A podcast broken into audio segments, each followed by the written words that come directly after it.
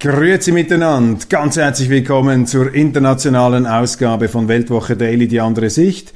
Unabhängig, kritisch, gut gelaunt am Freitag, dem 9. September 2022. Es folgt ein Live-Read also eine gesprochene Werbeanzeige. Die Welt ist derzeit geprägt von Ukraine-Konflikt, hoher Inflation, steigenden Zinsen und andauernden Corona-Wellen. Das bedeutet sehr hohe Unsicherheit an den Finanzmärkten. Der Euro verliert an Wert. Bei all den Hilfs- und Entlastungspaketen ist klar, irgendjemand muss das bezahlen. Die Konsequenz ist ebenso deutlich, Wohlstand wird politisch angreifbarer denn je. Es stellt sich insbesondere im Euroraum die Frage, wo ist mein Geld noch sicher?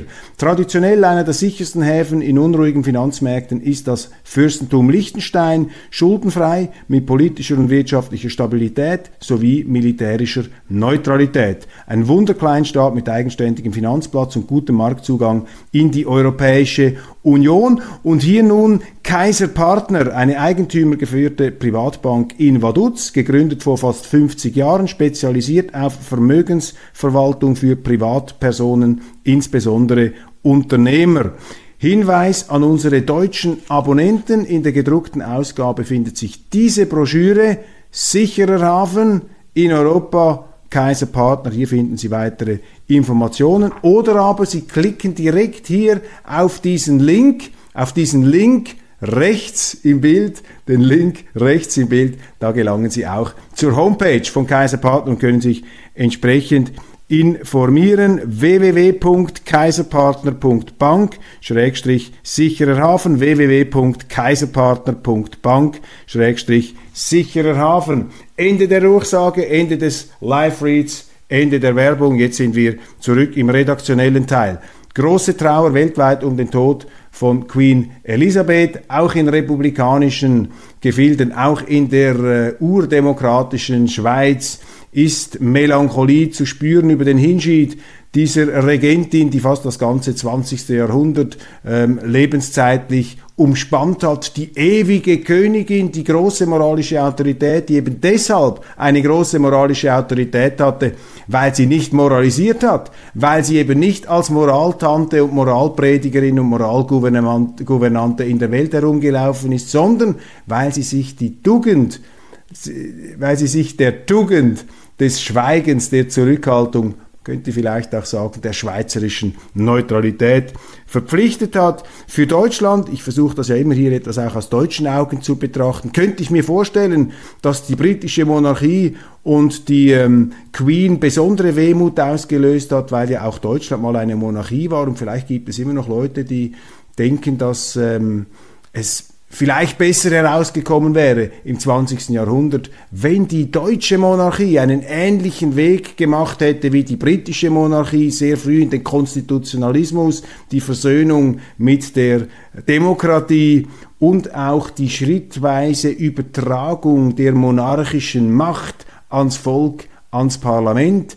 Aber hier hat sich eben die deutsche monarchische Tradition allzu sehr am Machtstaat orientiert. Nun, mit solchen Schnelldiagnosen muss man aufpassen. Es gibt immer auch historische Gründe fürs eine oder fürs andere. Lagards Himmelfahrtskommando titelt die Süddeutsche Zeitung. Anlass, Hintergrund ist die Zinserhöhung, die Leitzinserhöhung der EZB um 0,75 Prozent auf 1,25 Prozent. Das ist natürlich noch viel zu wenig, um die Inflation in den Griff zu bekommen. Sie müssten eigentlich, um die Inflation zu stoppen, höhere Zinsen haben als die Inflationsrate. Das ist völlig ausgeschlossen für die EZB. Damit würde sie das Todesurteil aussprechen über die hochverschuldeten Staaten, vor allem des europäischen Südens. Und da sind wir mitten im großen Problem drin. Ich habe das hier ja schon ähm, mit drastischen Worten zum Ausdruck gebracht. Die EZB ist für mich eine kriminelle Organisation, weil sie ihren Urauftrag missachtet, weil sie das Versprechen gebrochen hat, das man vor allem den Deutschen gegeben hat bei der Euro-Einführung,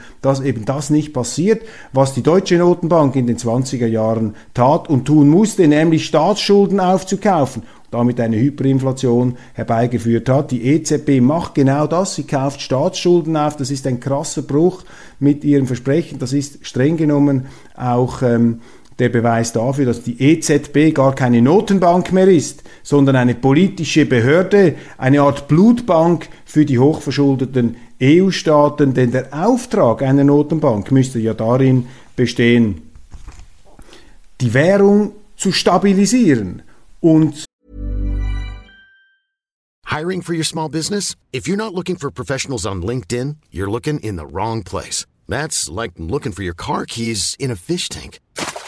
LinkedIn helps you hire professionals you can't find anywhere else, even those who aren't actively searching for a new job but might be open to the perfect role. In a given month, over 70% of LinkedIn users don't even visit other leading job sites. So start looking in the right place. With LinkedIn, you can hire professionals like a professional. Post your free job on linkedin.com slash people today. Unter Berücksichtigung der Konjunktur. Und in diesem Auftrag versagt die EZB kolossal. Und es ist bezeichnend, dass Frau Lagarde in ihrer ähm, Darlegung in ihrer Medienkonferenz mit keiner Silbe erwähnt hat, dass für die aktuelle Inflation natürlich sie persönlich, sie höchstpersönlich und die EZB hauptmitverantwortlich sind, nämlich durch dieses unendliche Drucken von Geld, durch diese Liquiditätsschwämme, durch diese Ozeane von Liquidität, mit denen man die Finanzmärkte äh, geflutet hat. Das ist hier ein wesentlicher Faktor, der aber nicht ähm, erwähnt wird. Natürlich, Putin ist schuld, äh, Lieferketten sind schuld, aber selber hat man alles richtig gemacht. Die Ukraine will mehr als 300 Milliarden Dollar Entschädigung haben und das seien die eingefrorenen Guthaben der russischen Nationalbank in den G7-Staaten. Also sie fordert faktisch, die Ukraine fordert faktisch die Enteignung der äh, im Ausland liegenden Vermögen der russischen Zentralbank. Das sind die maßlosen Forderungen der Ukraine. Und hier müsste einfach mal ein Politiker entgegentreten und sagen, Entschuldigung. Ich meine, bei allem Verständnis und bei aller Klarheit, es war Putins Entscheid, hier einzumarschieren in der Ukraine, das ist nicht zu rechtfertigen, dieser militärische Schlag. Aber, aber, was hat denn die Ukraine unternommen in den letzten acht Jahren, um die Situation zu deeskalieren? Was hat der Westen unternommen, um die Situation zu deeskalieren? Wir haben ja das Gegenteil gemacht. Wir haben auf diesen bereits äh, mottenden Schwelbrand noch tonnenweise Öl äh, gegossen und, und, und fast schon Napalm ins Feuer geworfen. Denn ich meine, es ist so offensichtlich. Die Russen konnten das nie akzeptieren, haben das auch immer wieder gesagt. Amerikanische Mittelstreckenraketen in der Ukraine. Eine NATO-Ukraine ist doch komplett inakzeptabel für Russland. Ich meine, auch wenn da nicht ein Putin sitzt, wenn irgendein anderer ähm, Politiker im Kreml sitzt, das kann doch kein Staatschef akzeptieren, dass eine gegnerische Macht und die NATO ist ein Militärbündnis, das sich auch in den letzten Jahren durch zunehmend aggressives Auftreten in Misskredit gebracht hat, dass die Russen das nicht wollen, dass man in ihrem unmittelbaren Vorgarten amerikanische Mittelstreckenraketen positioniert. Und das ist doch das Szenario, wenn man die Ukraine in die NATO hineinholt und dass die ukrainischen Politiker diesem Vorhaben ähm, quasi noch zugearbeitet haben, dass sie nicht die Weisheit besessen haben, selber deeskalierend auf einen Kompromiss hinzuwirken. Das ist ein krasses politisches Versagen. Aber darüber redet niemand. Die Medien versteifen sich da in ihrer Putin-Dämonisierung. Feindbilder ersetzen Strategien und nüchterne Analysen und in der Konsequenz dürfen die europäischen Bürger, dürfen die Deutschen, die Österreicher, die Schweizer, dürfen das bezahlen. Aber man darf gar nicht darüber diskutieren, denn jeder, der darüber offen und sachbezogen diskutiert und auch die Fehler des Westens erwähnt, der wird da sofort aufs Übelste verleumdet, der wird gecancelt oder die, die anderer Meinung sind, verweigern das Gespräch. Wir haben das alles erlebt. Das ist der falsche Weg. Wir sind hier in einer demokratischen Welt und in einer demokratischen Welt muss offen diskutiert werden. Und wenn die Politik derartige Entscheidungen trifft, wenn sie dermaßen unser Alltagsleben, unser Geschäftsleben ähm, beeinträchtigt und beeinflusst. In Deutschland redet man bereits von Insolvenzwellen und vielleicht hat Herrn Habeck mittlerweile auch jemand erklärt, was eine Insolvenz ist.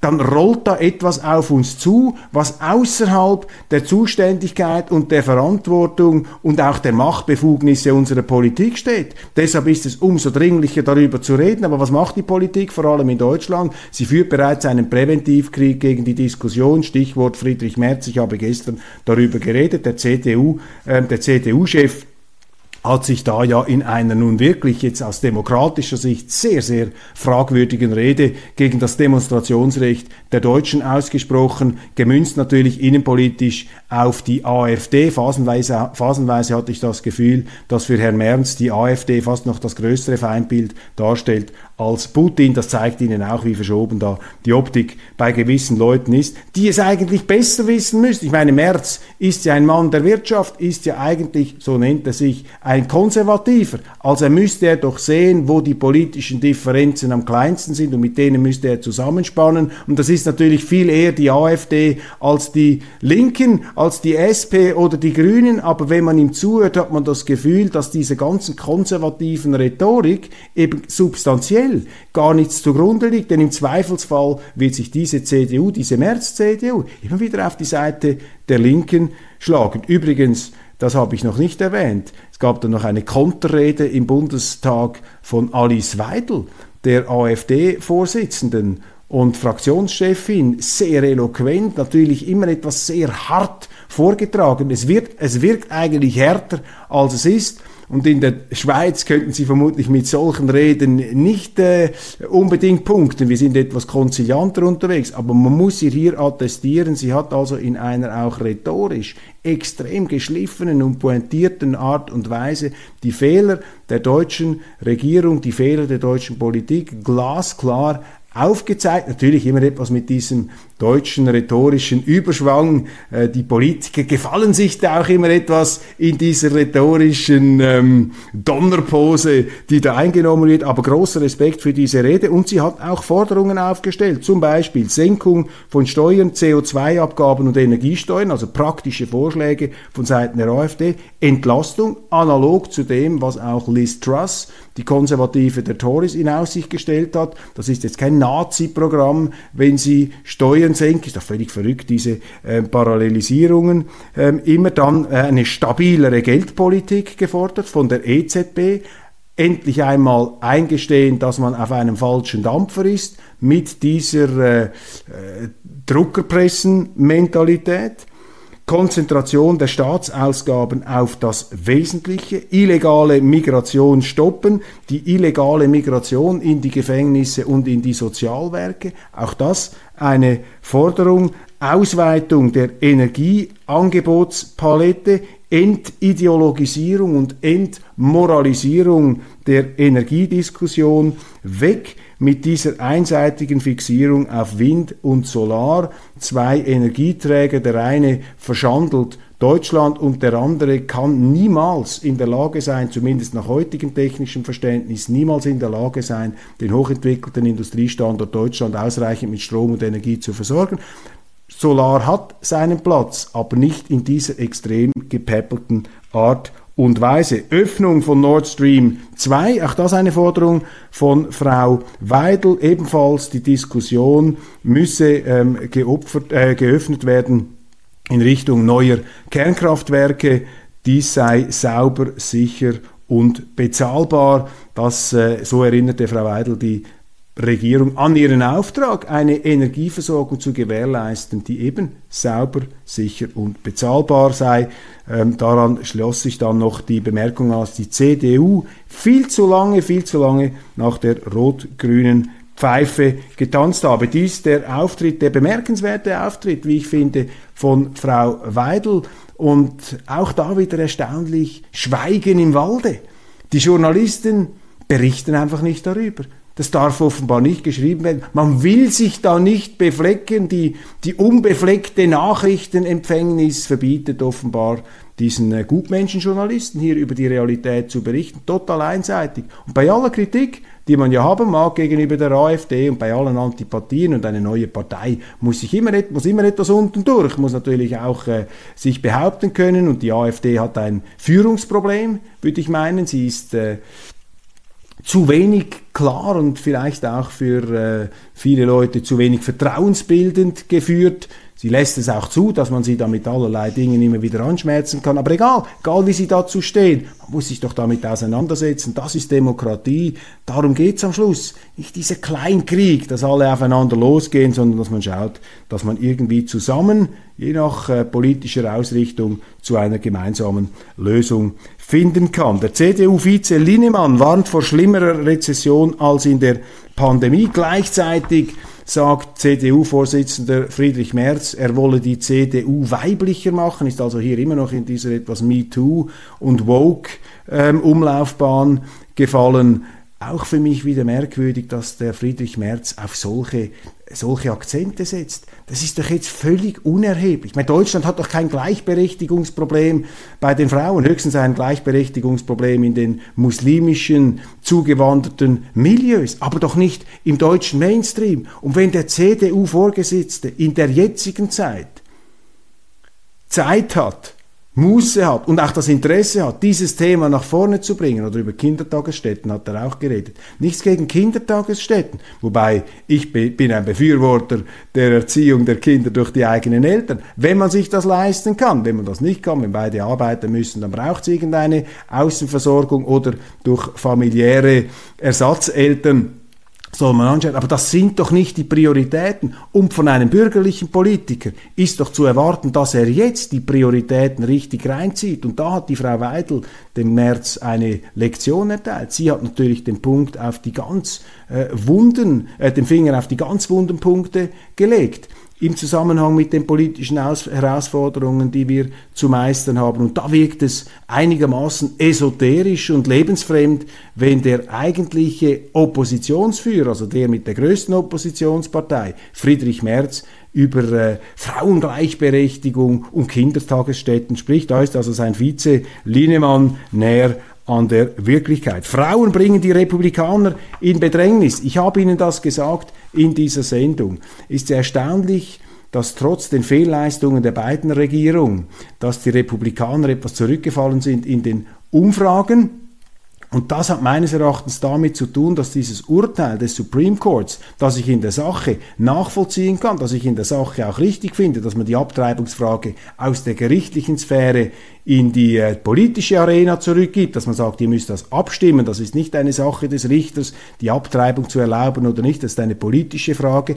Das finde ich sehr richtig, dass das Bundesgericht so entschieden hat in den USA. Aber die Wirkung dieses Entscheids ist eben der, dass die Frauen jetzt auf die Barrikaden gehen und offensichtlich haben sich für diese Midterms so viele Frauen wie noch nie äh, gemeldet oder registriert. Ähm, Rekordzahl, also Frauen engagieren sich da und dieses Abtreibungsthema könnte, obwohl das vielleicht von keinem Republikaner vorausgesehen wurde, das könnte nun also doch eine politische Verschiebung äh, bewirkt haben. Wir werden das sehen zugunsten der Demokraten. Was Frauen wollen, es klingt fast wie ein Witz, aber ausgerechnet Friedrich Merz will die Union jetzt jünger und weiblicher machen. Das ist das, was ich vorhin angesprochen habe völlig falsche Prioritätensetzung und von einem Politiker ist zu erwarten, dass in der jetzigen Situation, wenn also ich höre aus Deutschland, auch von Freunden, dass tatsächlich immer mehr Firmen in Schwierigkeiten geraten,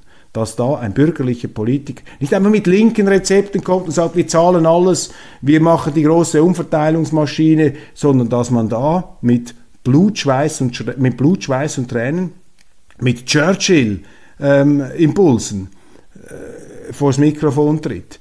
Und nicht einfach, indem man die Staatsmaschine noch mehr anwirft. Das ist die Herausforderung dafür, Friedrich Merz. Deutschland, da habe ich auch den Kopf geschüttelt.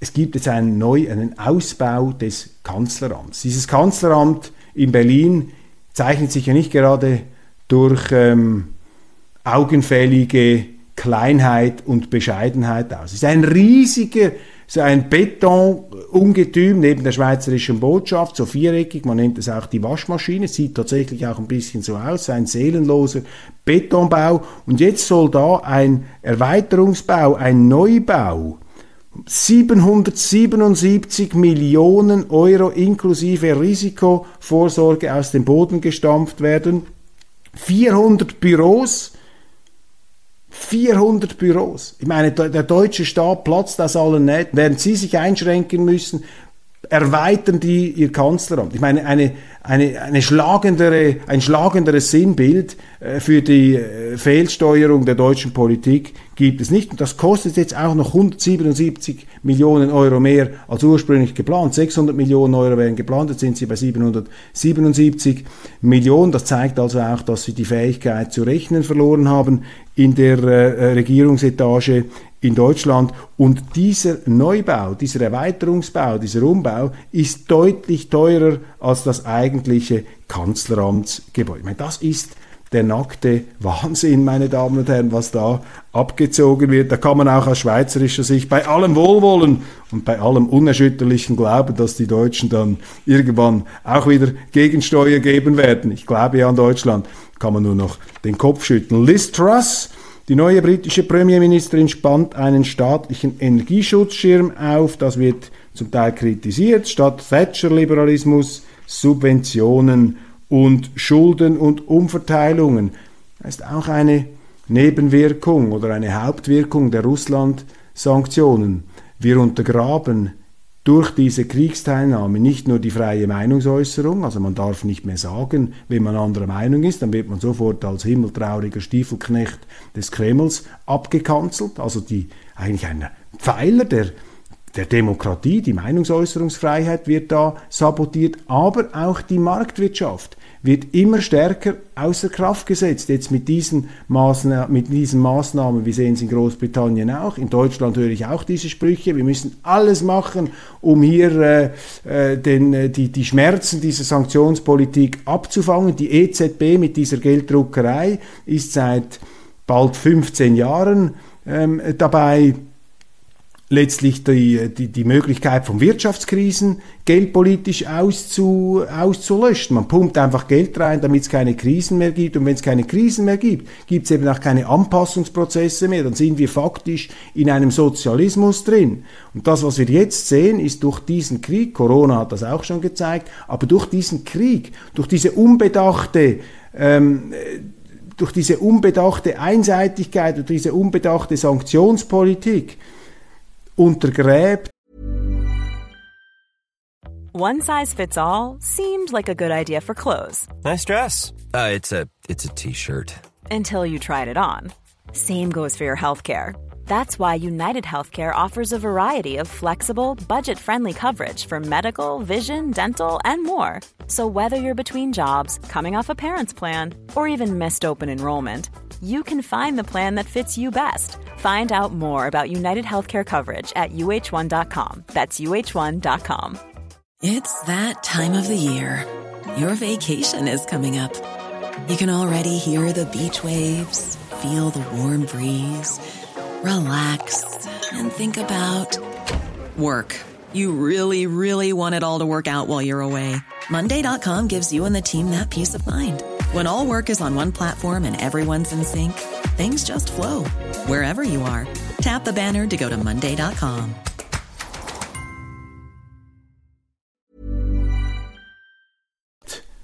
Der Westen seine wichtigsten Errungenschaften, unter anderem die Meinungsvielfalt und die Marktwirtschaft. Das ist jetzt zu ähm, beobachten hier. Rätselhafte Todesfälle in Europa. Sehr beunruhigender Artikel in der Welt. Korrigiere mich, einigermaßen beunruhigender Artikel. Wir wollen da nicht in Alarmismus verfallen. Seit April ist die Sterberate in Europa ungewöhnlich stark gestiegen, durchschnittlich um 11 Prozent. Besorgniserregend an dieser Sterbewelle ist, dass sie nicht unmittelbar mit der Pandemie zu tun haben kann. In der Schweiz waren die ähm, Medienflugs äh, dabei, das Ganze dem Klimawandel in die Schuhe zu schieben. Ist das ein Hitzetote?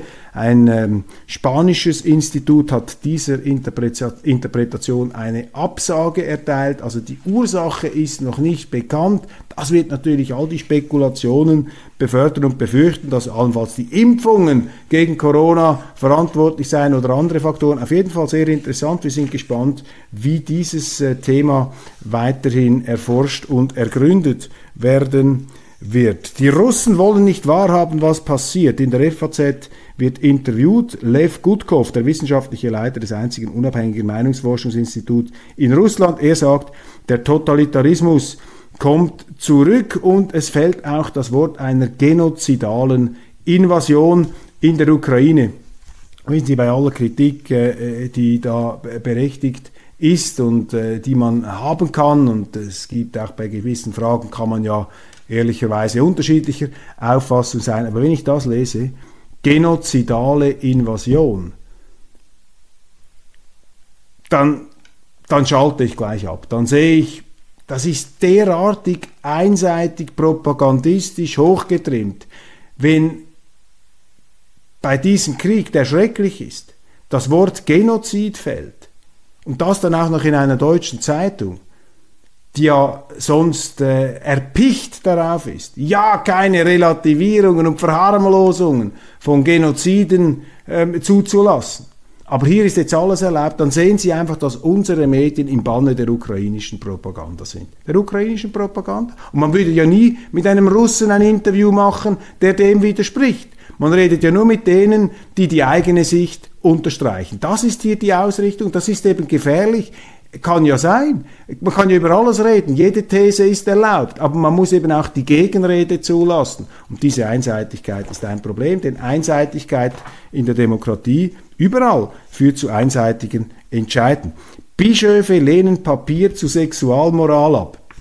In den äh, katholischen äh, Hierarchieetagen läuft ja die Diskussion vor allem in Deutschland, dass man jetzt, auch in der Schweiz übrigens, dass man eine neue Sexualmoral in der katholischen Kirche verabschieden möchte, die offener ist, die etwas liberaler ist. Jetzt interessanterweise ist das abgeschmettert worden, weil eben die Sexualmoral, um dieses etwas merkwürdige Wort äh, zu verwenden, weil die Sexualmoral natürlich Teil der äh, katholischen Institutionen ist, der katholischen Lehre. Die katholische Kirche ist eine moralische Anstalt mit ganz bestimmten moralischen, konservativen Vorstellungen. Wenn einem das nicht passt, kann man ja austreten aus dieser Institution. Aber eine Institution, die auf dieser konservativen Moral aus, aufgebaut ist, ihr diese konservative Moral austreiben zu wollen, das mutet für mich doch wie ein etwas Bizarres Unterfangen an. Bürgermeisterin von Washington erklärt den Notstand.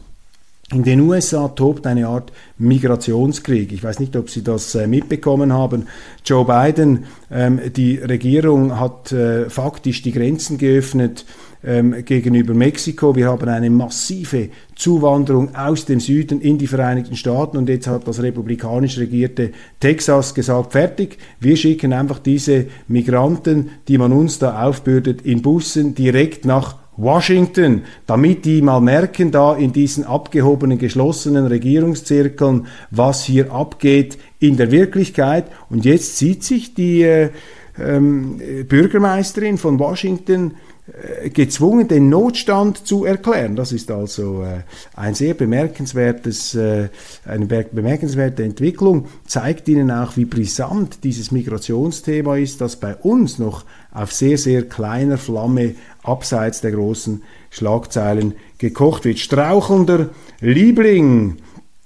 Große Auseinandersetzungen mit Robert Habeck. Die deutschen Medien fragen sich, wie konnte es sein, dass dieser Sympathieträger, dieser Charismatiker jetzt äh, in Straucheln geraten ist äh, oder auf die Nase gefallen ist, kann ich Ihnen sagen, Habeck ist ein Blender. Habeck ist ein Blender, ist ein begnadeter Blender, ist ein ähm, hervorragender Schauspieler auch. Aber er When you make decisions for your company, you look for the no-brainers. And if you have a lot of mailing to do, Stamps.com is the ultimate no brainer. It streamlines your processes to make your business more efficient, which makes you less busy. Mail checks, invoices, legal documents, and everything you need to keep your business running with Stamps.com. Seamlessly connect with every major marketplace and shopping cart. Schedule package pickups and see your cheapest and fastest shipping options from different carriers with rates up to 89% off USPS and UPS rates. And with the Stamps.com mobile app, you can take care of mailing and shipping wherever you are. Make the same no brainer decision as over 1 million other businesses with Stamps.com. Sign up with Code PROGRAM for a four week trial, plus free postage and a free digital scale. No long term commitments or contracts. That's Stamps.com. Code PROGRAM. Ist ein Blender. Aber jetzt kommt der entscheidende Punkt. Die Wähler, Und die, die ihn jetzt kritisieren, die haben sich eben auch blenden lassen. Und jetzt wird Habeck zum Sündenbock für die eigene Verblendung sowohl der Medien wie auch der ähm, Wähler. Und das ist der Grund für die Brutalität, mit der jetzt auf Habeck eingeprügelt wird, weil man zeigt jetzt dermaßen mit dem Zeigfinger auf Habeck, damit ja niemand auf die Idee kommen könnte, ja, wer hat denn eigentlich diesen Habeck gewählt? Wer hat sich denn dieses grüne Schlangenöl ins Ohr, ins Ohr träufeln lassen, dieses süße Gift des grünen Sozialismus?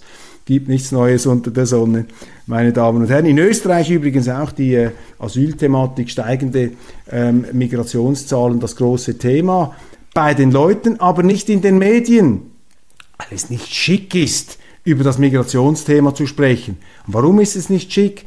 Weil die Medien Gefangene eben dieses Moralismus sind, weil man den eigentlichen Auftrag nicht wahrnimmt, über die Wirklichkeit zu schreiben, sachbezogen über die Migration, wenn man die Missentwicklung, die Fehlentwicklung, die Missstände, den Asylmissbrauch thematisiert, dann ist man nicht gegen die Migration. Man sagt ja nicht, wir sind, Ausländer sind schlechte Menschen oder man ist ja nicht ein Rassist deswegen, ganz im Gegenteil, sondern man versucht, einen Beitrag zu leisten, damit die Migration in geordneten Bahnen läuft, in rechtlichen Bahnen. Man orientiert sich am Rechtsstaat. Aber heute müssen Sie sich offensichtlich schon entschuldigen. Kommen Sie in die moralische Defensive, wenn Sie den Rechtsstaat verteidigen, weil die Moralisten, die Moralisierer, die halten sich eben nicht an den Rechtsstaat. Sie sehen sich dem Rechtsstaat überlegen. Und dort, wo die Moralisierer, wo die Moralisten den Ton angeben, dort gerät eben das Recht in die Defensive und unter die Rädern, denn die Gerichtshöfe der Moral halten sich an keine Prozessordnung, die Gerichtshöfe der Moral halten sich nicht ans Recht und darum ist das eine gefährliche, eine letztlich für unsere Demokratie nicht akzeptable Entwicklung. Allerdings die Probleme, die jetzt aus der Wirklichkeit gegen diese Scheinwirklichkeit der Moralisierer drücken. Diese Probleme sind zu groß und deshalb ist meine Prognose, dass dieser neue Woke-Jakobinismus in den kommenden Wochen und Monaten sehr, sehr rasch verfliegen wird. Hoffen wir, dass unsere Politiker in der Lage sind, diesen Herausforderungen zu begegnen. Aber ich kann Ihnen sagen, es werden immer wieder Leute in Krisenzeiten kommen Leute nach vorne, die es, äh, die es, die besser sind, die es können und auch die Wähler, wir sehen es ja jetzt schon, erleben dann die eine oder andere Ernüchterung ihrer eigenen Illusionen. Meine Damen und Herren, das war's von Weltwoche Daily für heute. Ich äh, wünsche Ihnen ein wunderschönes Wochenende und freue mich, wenn Sie am nächsten Montag wieder in erholter Frische dabei sind. Äh, ja, es gibt viel zu diskutieren, es gibt viel zu kommentieren.